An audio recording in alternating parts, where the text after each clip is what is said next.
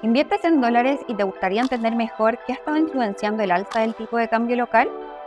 Hola a todos, soy Mariela Bastías, subgerente de estrategia de Visa Inversiones, y hoy me encuentro junto a Marco Correa, economista jefe de Visa Inversiones, para profundizar un poco más respecto a qué ha estado pasando con el peso chileno este 2024. En particular, hemos visto cómo en estos casi dos meses del año, el tipo de cambio ha tenido un alza cercana a 10%, siendo esta bastante superior a lo que hemos visto en las monedas de la región, que de todas formas sí han seguido la tendencia al peso, pero en menor medida. ¿A qué le podríamos atribuir esta diferencia, Marco? A diferencia de lo que hemos estado viendo en, otros países de la región, digamos, y, y quizás a nivel global también, acá el Banco Central de Chile ha estado implementando recortes más agresivos de su tasa de referencia, ¿cierto? Esta tasa está en niveles de 11.25 eh, a mediados del año pasado ahora ya está en niveles de 7.25 e incluso en la última reunión el Banco Central señaló que podría ir un poco más rápido. Y esto ha sido especialmente relevante dado que el tema del diferencial de tasas eh, con Estados Unidos ha sido el principal driver para ver el alza en el tipo de cambio. A diferencia, por ejemplo, de, de otros episodios que suele cobrar más relevancia cómo se está moviendo el precio del cobre o por otra parte la paridad del dólar frente a otras monedas. Perfecto. Por otra parte, no podemos dejar de lado lo que ha estado pasando con la data económica de Estados Unidos, ¿cierto?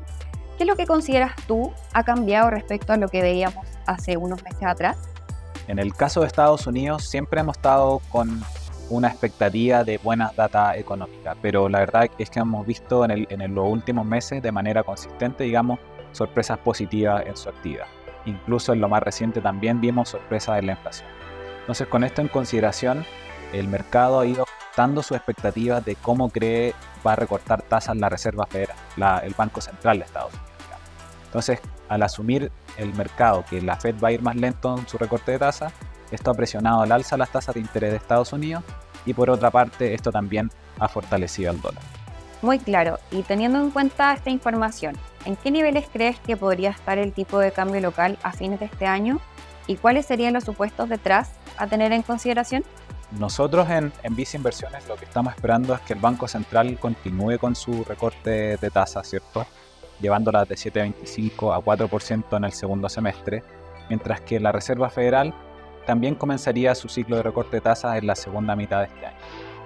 Con eso en consideración, además esperando que el cobre se mantenga en los niveles actuales de, de 3,8 dólares por libra y sin grandes cambios, digamos, por factores endógenos. Shock sorpresivo, deberíamos estar con un tipo de cambio que finaliza este año en torno a los 880 pesos.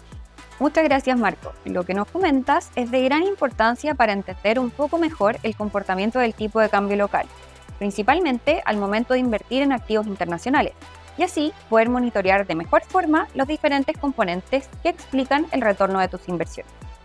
Finalmente, recuerda que puedes mantenerte informado junto a Visa Inversiones y si quieres saber más de nuestras recomendaciones, te invito a revisar nuestro sitio web banco.vice.cl inversiones o contacta directamente a tu ejecutivo.